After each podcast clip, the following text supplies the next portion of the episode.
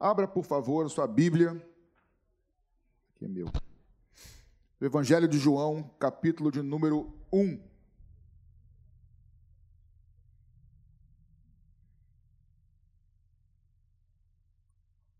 Capítulo 1 do Evangelho de João. Eu vou ler apenas um versículo, versículo de número 29.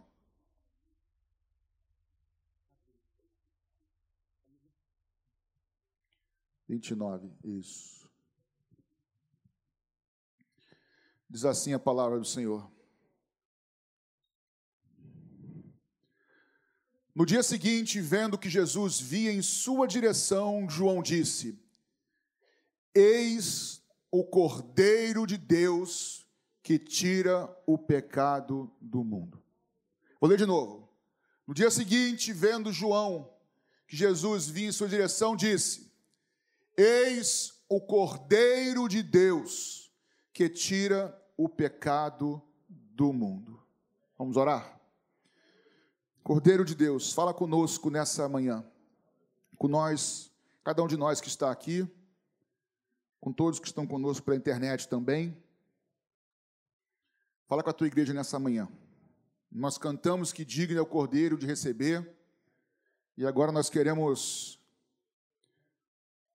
adorar o Senhor, ouvir a tua palavra e ser ministrado por ti em nome de Jesus. Amém. Dá para ampliar essa imagem aí, tá? A menina ampliou quando testou comigo de alguma maneira, expandir isso aí. Eu queria conversar e pensar com vocês sobre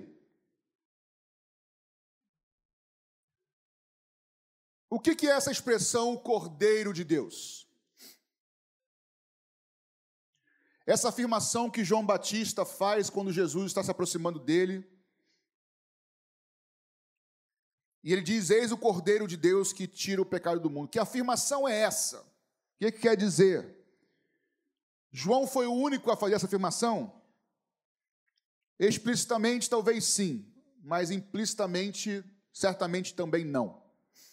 E eu queria fazer com vocês, se vocês me permitirem, eu queria passear com vocês sobre a história da humanidade para tentar entender um pouquinho, talvez não de forma exaustiva, mas até certo ponto profunda, o que quer dizer esse termo Cordeiro de Deus que tira o pecado do mundo? Muitos de vocês vão saber já algumas coisas que eu vou dizer, outros vão saber todas, alguns nenhuma, outros algumas coisas, mas não importa. O que importa é que o Cordeiro de Deus seja exaltado no nosso meio nessa manhã. Amém? Quando Deus cria o homem, eu digo homem, a humanidade, Adão e Eva, eles foram criados à imagem e semelhança de Deus, em estado de perfeição, sem corrupção, sem pecado. Porém, por meio da desobediência, o pecado entra no mundo. E o texto bíblico nos diz de Gênesis que todo, todo dia, na viração do dia, Deus vinha conversar com Adão. Mas após o pecado, quando Deus fala com Adão, Adão se reconhece, eles se reconhecem como nus que estavam. E é na conversa com Deus, que vocês conhecem, ele diz foi a esposa, a mulher que o Senhor me deu, botando a culpa em Eva, e Eva bota a culpa na serpente, isso não é nada novo.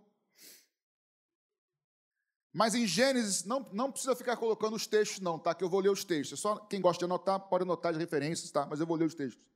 Em Gênesis 3,7 diz assim: Então os olhos de ambos, de Adão e Eva, se abriram, e percebendo que estavam nus, costuraram folhas de figueira e fizeram cintas para si. Eles se perceberam nus, expostos, e com folhas de figueira tentaram cobrir a sua vergonha, tentaram cobrir a sua nudez, a nudez deles, a vergonha deles. No entanto, mais à frente, em 3, Gênesis 3, 21, diz que o Senhor Deus, Ele mesmo, o Senhor Deus, fez roupas de peles com as quais vestiu Adão e sua mulher. Então nós vemos o seguinte: quando o homem peca, a humanidade peca, o pecado entra no mundo, eles morrem, vamos dizer espiritualmente, é uma separação deles de Deus. E eles tentam, como eu já disse, cobrir a sua nudez, a sua vergonha com folha de figueira. Uma tentativa humana de proteger, proteger não, de, de se esconder, esconder o seu pecado, o seu erro. Mas o texto bíblico diz, em Gênesis 3, 21, que o próprio Deus, com pele, roupas de peles de animal, faz uma roupa para esconder, para tapar a vergonha e a nudez deles. Bem, o texto bíblico não afirma isso, mas por inferência podemos chegar a algumas conclusões. Que antes de Adão e Eva pecar, a morte ainda não havia entrado no mundo. Animal nenhum havia morrido ainda, nem homens. A morte não reinava. Mas o texto diz que o próprio Deus fez roupas de peles de animais. Provavelmente o próprio Senhor, e os estudiosos concordam com isso, o próprio Deus teve que derramar o sangue de um animal para cobrir com a pele a vergonha, a nudez de Adão e Eva. A Bíblia também não afirma, mas por inferência podemos entender que quando Deus pede, fala o, o episódio de Caim e Abel, Caim e Abel já entendiam o princípio do sacrifício. Embora a Bíblia não relate, mas por inferência, por lógica, Deus de alguma maneira já revelara isso a eles que existia um princípio de derramar de sangue, de sacrifício.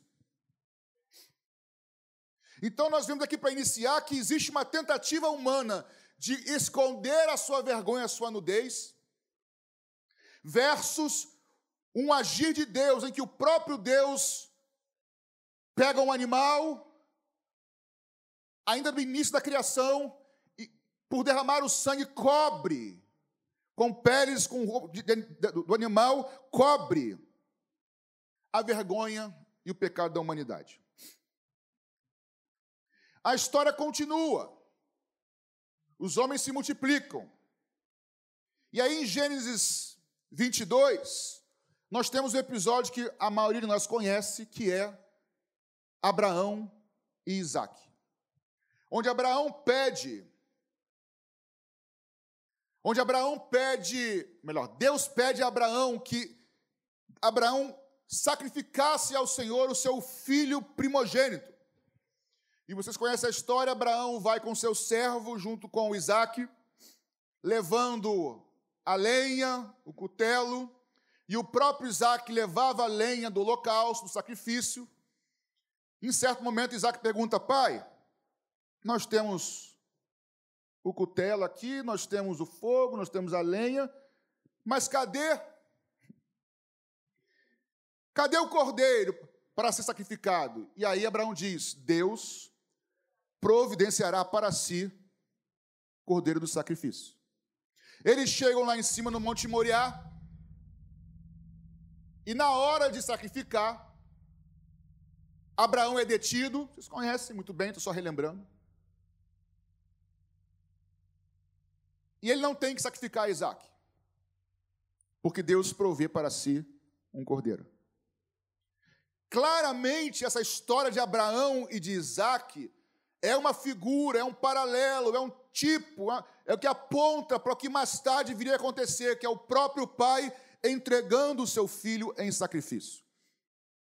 Deus, desde o início da história, começa a lançar alguns princípios para que a humanidade entenda Irmãos, a Bíblia é tão maravilhosa que não há nada solto, não há nada gratuito, não há nada coincidentemente colocado nas Escrituras, tudo tem um propósito. Deixa eu fazer aqui duas afirmações com relação a Isaac e Abraão. Abraão e Isaac. Primeiro, e Deus. Deus nunca quis um sacrifício humano, certo? Deus nunca aprovou o sacrifício humano. Sacrificar alguém. Nunca provou isso. Quando ele pede a Abraão, é para testar a fé de Abraão e também para já apontar e testificar do futuro que ele faria com Jesus Cristo. Por quê? Porque Deus não pede de nós nada daquilo que ele não esteja disposto a fazer primeiro. Quando ele pede para a gente amar, é porque ele nos amou primeiro. Quando ele pede, nos orienta a nos entregarmos pelo próximo, é porque ele se entregou primeiro. Quando Deus pede a Abraão aqui, embora não quisesse e não fosse permitir o sacrifício de Isaac, é porque na eternidade ele já estava disposto a vir para a cruz por amor a mim e por amor a você. E aí a história continua, Deus começa a cumprir suas promessas por Abraão, por Isaac, por Jacó. Depois por José, José vai parar no Egito. José morre, os faraó muda, o povo, o povo hebreu que foi com o pai de José, com Jacó para o Egito, passa a ficar escravo, outra geração no Egito, até que Deus levanta um libertador, Moisés. E na hora de libertar o povo do Egito, em Êxodo 12, na última praga do Egito, Deus orienta Moisés, e eu queria ler. Bota para mim é, Êxodo 12. Eu vou ler do 1 ao 12, por favor. Acho que, acho que é Gênesis, Êxodo 12. Diz que Deus orienta a Moisés e Arão. Deixa eu ver se eu vou mais rápido aqui. Acho que não. 12, Gênesis, é Êxodo 12. Sim. Isso.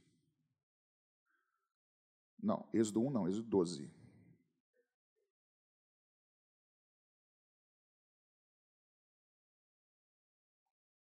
Acho que eu vou ganhar aqui, hein?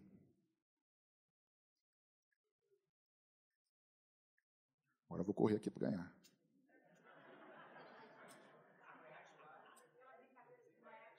Êxodo 12. O Senhor disse a Moisés: Yes. E Arão na, e Arão na terra do Egito: Este mês será para vocês o principal dos meses.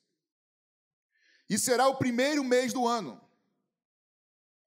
Falem a toda a congregação de Israel, dizendo: No dia 10 desse mês, cada um tomar para si um cordeiro, segundo a casa dos pais, um cordeiro para cada família mas se a família for pequena para o cordeiro, então o chefe da família convidará o seu, o seu vizinho mais próximo, conforme o número de pessoas, conforme o que cada um puder comer.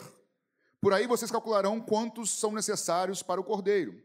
O cordeiro será sem defeito, macho de um ano, podendo também ser um cabrito. Vocês guardarão o cordeiro até o décimo quarto dia do mês, e todo o ajuntamento da congregação de Israel o matará no crepúsculo da tarde Pegarão um pouco do sangue e o passarão nas duas ombreiras e na viga superior da porta na casa em que comerem. Naquela noite comerão a carne assada no fogo, com pães sem fermento e ervas amargas. Não comam do animal nada cru, nem cozido em água, porém assado ao fogo, a cabeça e as pernas e as vísceras. Não deixem nada do cordeiro até pela manhã. O que, porém, ficar até pela manhã, queimem e assim que vocês é assim que vocês devem comê-lo, já prontos para viajar, com as sandálias nos pés e o cajado na mão. Comam depressa. Esta é a Páscoa do Senhor. Porque naquela noite passarei na terra do Egito e matarei na terra do Egito todos os primogênitos, tanto das pessoas como dos animais, e executarei juízo sobre todos os deuses do Egito. Eu sou o Senhor o sangue será um sinal para indicar as casas em que vocês se encontram. Até aí. Então, já no Egito, Deus vai libertar o povo. E aqui ele institui o que os judeus nós chamamos de Páscoa, onde o cordeiro pascual foi imolado para que o povo fosse liberto do Egito, liberto da escravidão também já apontando para um futuro onde eu e você seríamos. Estamos libertos por causa do sangue. O sangue precisava ser passado nos umbrais da, da porta da casa. E naquele evento, o povo foi liberto. Até então, uma prática vem sendo vivida, executada, que é do sacrifício. E o povo judeu vai, vai, vai aprendendo. Mas em Levítico, não precisa abrir, só ouça. Em Levítico 17, 11, Deus vai explicar o porquê disso. E eu quero que você me acompanhe, porque a história bíblica é toda amarradinha. Vocês vão ver que não existia outro caminho. Em Levítico 17, 11, Deus fala assim: Porque a vida da carne está no sangue, e eu tenho dado a vocês sobre o altar para fazer expiação pela vida de vocês, porque é, é o sangue que faz expiação. Ou seja, eu repito aqui várias vezes que vocês já ouviram falar: o salário do pecado é a morte. Morte só se vence com vida. A vida está no sangue. Por isso, sem derramar sangue, não há perdão, não há remissão de pecados. Só que nós temos aqui dois problemas. Primeiro, Paulo fala em Romanos 3, 23, que todos pecaram. Não é um pecado individual, todos, é individual, mas também sem exceção. Todos pecaram. Você pecou, eu pequei. Não há um aqui ou na internet que não tenha pecado para ser condenado. Todos nós somos condenáveis. Pastor, mas eu sou uma pessoa boa. Tudo bem, boa em comparação com quem? Porque a gente sempre gosta de se comparar com quem é pior que a gente. Aí eu sou bom. Mas em relação a Jesus, você é bom? Pastor, mas eu não faço isso, isso, isso, isso. Ok, glória a Deus. Só que na justiça do mundo, ninguém é julgado pelo que não faz. Você é julgado pelo ou, o que faz, por exemplo. Eu não sou julgado, eu posso chegar diante do juiz, vamos supor, vamos supor que eu fui pego dirigindo, bebendo, embriagado. Eu posso falar, seu juiz, eu não mato, nunca matei, nunca roubei, nunca, sei lá o quê, um monte de coisa. Ele vai falar, e eu com isso? Você está sendo julgado porque você infringiu a lei aqui. Você não vai para o tribunal pelas coisas que você não fez de errado, mas você é julgado, advogado sabe, pelas coisas que você faz de errado. E todos nós, sem exceção, temos culpa diante do Criador, porque todos pecamos. Problema. Problema 2. Hebreus 10, 4 diz assim: Porque é impossível que o sangue de touros, de bodes, de carneiro, de ovelhas remova o pecado do ser humano. É impossível que, de fato, o sangue de bodes, de carneiros, de animais, realmente perdoe os pecados do ser humano. Deus já está mostrando um princípio de derramar sangue, mas apenas um princípio, uma regra, mas que se não o animal, de fato, não pode, de fato, perdoar, a redundância, perdoar nossos pecados seres humanos. O que fazer então? Aí chegamos a Lucas, capítulo 2, quando Jesus nasce em Belém, numa manjedoura. Atente agora comigo aqui. Quando Jesus nasce, irmãos, nós temos dois avisos. Dois avisos sobre o nascimento do Messias. Primeiro aviso para os reis magos, primeiro, segundo aviso para os pastores no campo. E aí, quem estava conosco, Israel, vai lembrar disso. Mateus 2, 1 e 2 diz o seguinte: Tendo Jesus nascido em Belém da Judéia, nos dias do rei Herodes, eis que vieram os magos do Oriente a Jerusalém e perguntaram: Onde está o recém-nascido o rei dos judeus, porque vimos a sua estrela no Oriente e viemos adorá-lo.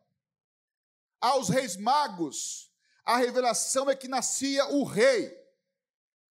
O rei dos judeus estava vindo ao mundo. Aos magos que eram estudiosos, que eram intelectuais, que eram importantes.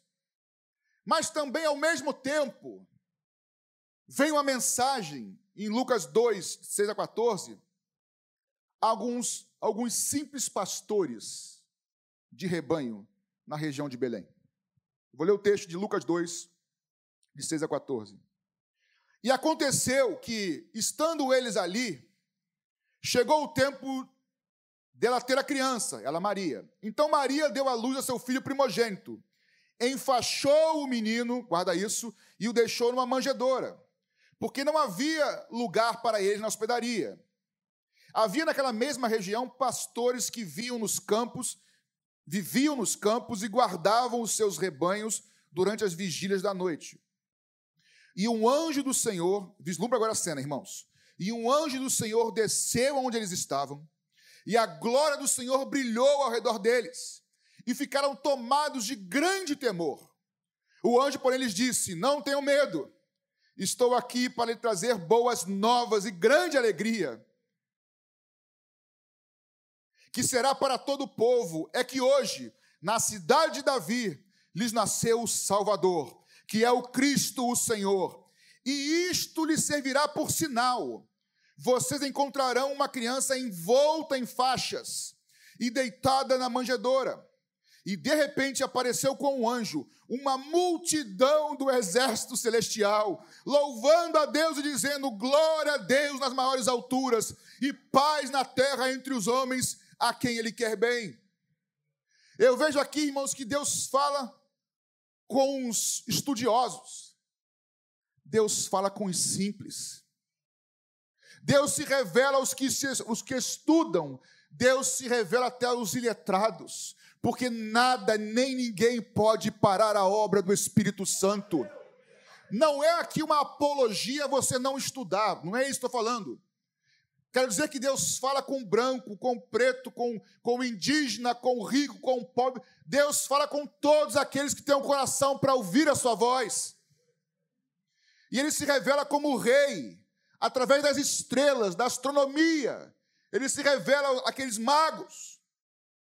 Mas aos pastores, Dayan, homens simples do campo, homens desprezados naquela época. Nós estivemos em Israel agora um tempo atrás, mês passado.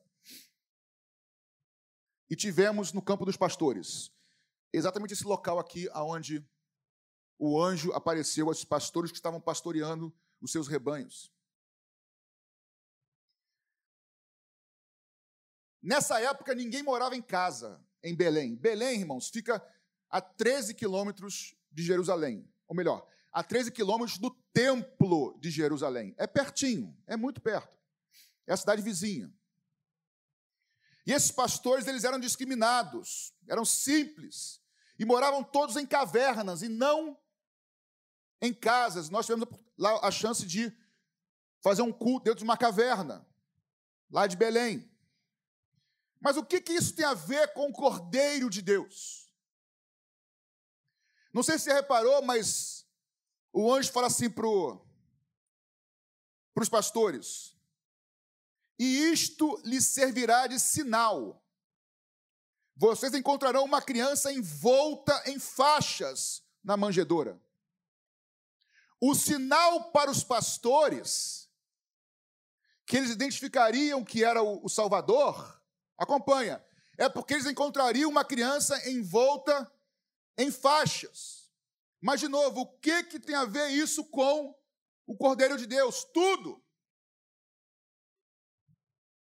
Em Jerusalém, a 13 quilômetros de Belém, frequentemente eram sacrificados os cordeiros no templo. E os melhores cordeiros que eram sacrificados eram dos rebanhos de Belém. E quando os pastores tinham seu rebanho e eles escolhiam o melhor cordeiro para ser sacrificado, eles separavam esse cordeiro, enrolavam em faixa e o separavam. Quando os pastores ouviram isso, eles entenderam que estava nascendo o Cordeiro de Deus. Eles entenderam que estava sendo separado o Cordeiro que seria o Salvador. João Batista vai dizer, mas antes disso, o anjo de forma implícita disse aos pastores: está nascendo em Belém o Cordeiro de Deus que salvará a humanidade, que perdoará nossos pecados. Ele vai estar envolto num paninho, em faixa, separado para aquele grande dia. Jesus já nasceu com um propósito, irmãos. Os pastores entenderam o sinal porque era o que eles faziam anualmente, separando um cordeiro para ser, ser sacrificado. Eles entenderam, nasceu o Salvador, aquele que morreria por nós e nos perdoaria. E aí sim chegamos ao João 1, 29 que nós lemos.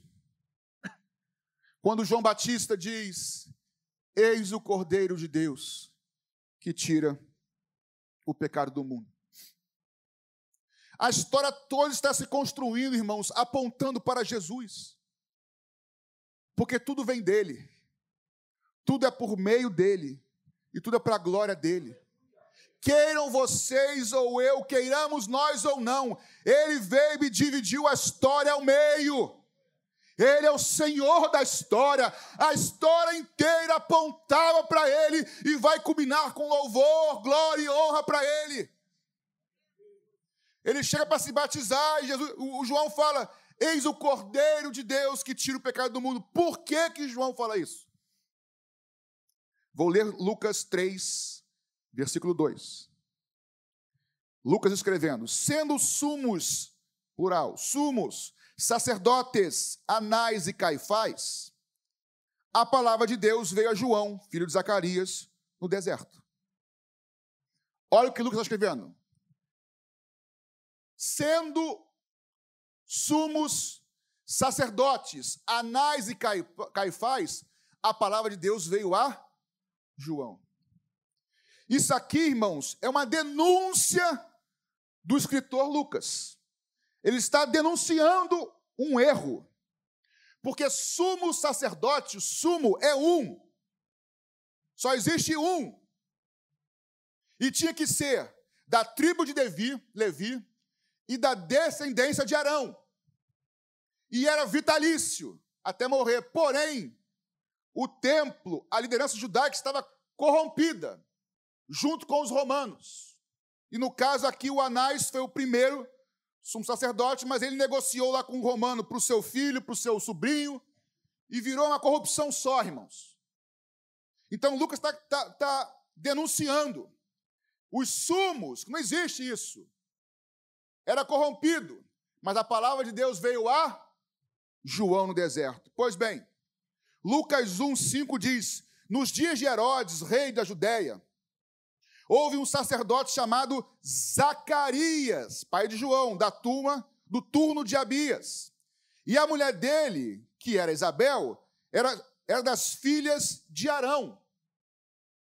O pai de João Batista era sacerdote da tribo de Levi, e a sua mãe também. E a mãe também era da tribo de Levi e filha de Arão. João Batista era tanto da tribo de Levi por pai e mãe, quanto da descendência de Arão. Sem corrupção, ele era para ser sumo sacerdote.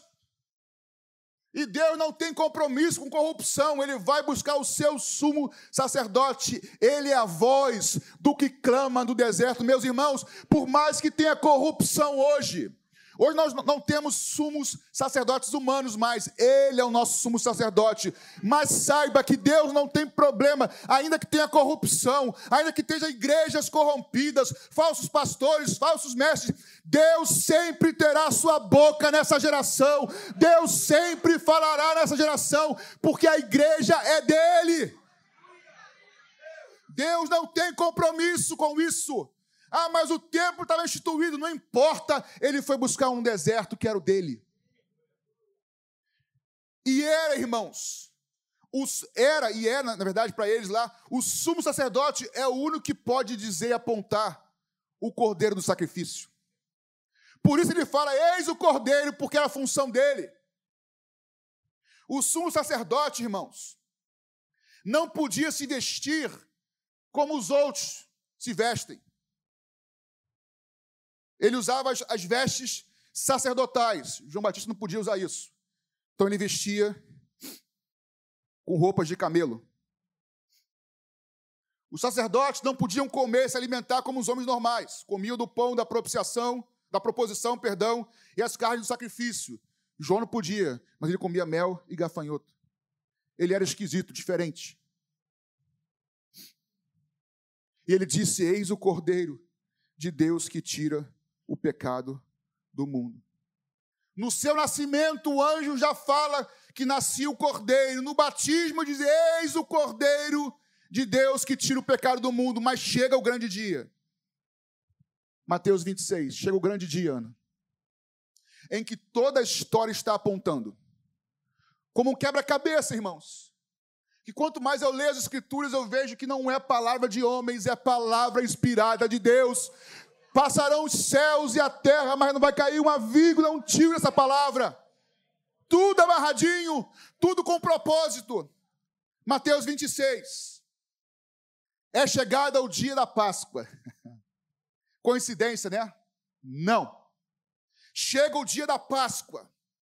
Jesus se reúne com seus discípulos no cenáculo. Participa da Páscoa. Tem a ceia com seus discípulos.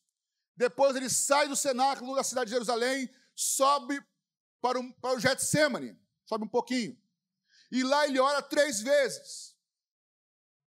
Lá ele, é, ele diz: Senhor, se possível, Pai, se possível for, passa de mim este cálice. Ou passe de mim essa taça. Taça e cálice é a mesma coisa. Porque ele sabia que a ira de Deus estava vindo sobre ele por, por causa de mim, por causa de você. E Jesus levou sobre si, queridos, o juízo, a ira de Deus. No dia da Páscoa, no Getsemane, Judas o entrega. Ele é levado para a casa de Caifás depois da residência de Pôncio Pilatos. E ele é julgado e condenado. Mateus 27, 12 a 14 diz: E sendo acusado pelos principais sacerdotes e pelos anciãos, Jesus nada respondeu. Então Pilatos perguntou: Não está ouvindo quantas acusações se fazem contra você? Mas Jesus não respondeu uma palavra, a ponto do governador ficar muito afirmado, muito admirado. E aqui se cumpre também Isaías 53, que os judeus infelizmente não conseguem aceitar. Certamente ele tomou sobre si as nossas enfermidades, e as nossas dores levou sobre si. E nós o considerávamos como aflito, ferido de Deus e oprimido, mas ele foi traspassado por causa das nossas transgressões, esmagado por causa das nossas, das nossas iniquidades. O castigo que nos traz a paz estava sobre ele. Me perdi. E pelas suas pisaduras, nós fomos sarados. Todos nós andávamos desgarrados. Como ovelhas, cada um se desviava para o seu próprio caminho, mas o Senhor fez cair sobre ele a iniquidade de todos nós. Ele foi oprimido e humilhado, mas não abriu a boca como cordeiro foi levado ao matadouro e como ovelha muda diante dos seus tosqueadores, ele não abriu a sua boca.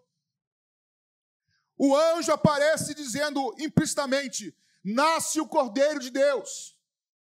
João Batista, como o sumo sacerdote, diz: Eis o cordeiro de Deus, pois aqui Jesus, quando morre na cruz, exatamente no dia da Páscoa, como cordeiro pascual, 1.500 anos mais ou menos após a Páscoa judaica, ele está dizendo: Eu sou o Cordeiro de Deus que tira o pecado do mundo. Não há outro caminho, não há outro meio, não há outro modo. Eu sou o caminho, o único caminho. Eu sou a verdade e eu sou a vida. Só eu posso perdoar. Eu sou aquele Cordeiro que foi profetizado.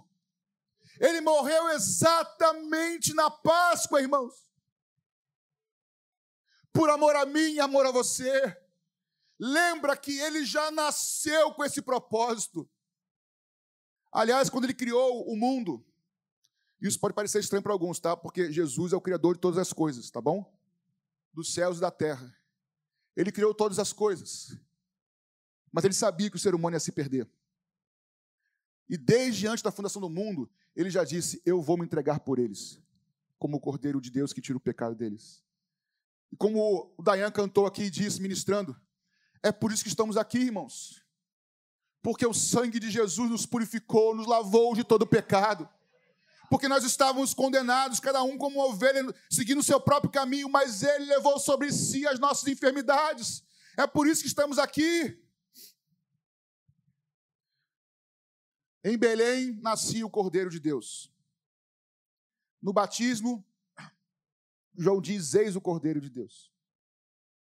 Na cruz, Jesus, embora não tenha falado com palavras, ele disse: Eu sou o Cordeiro de Deus.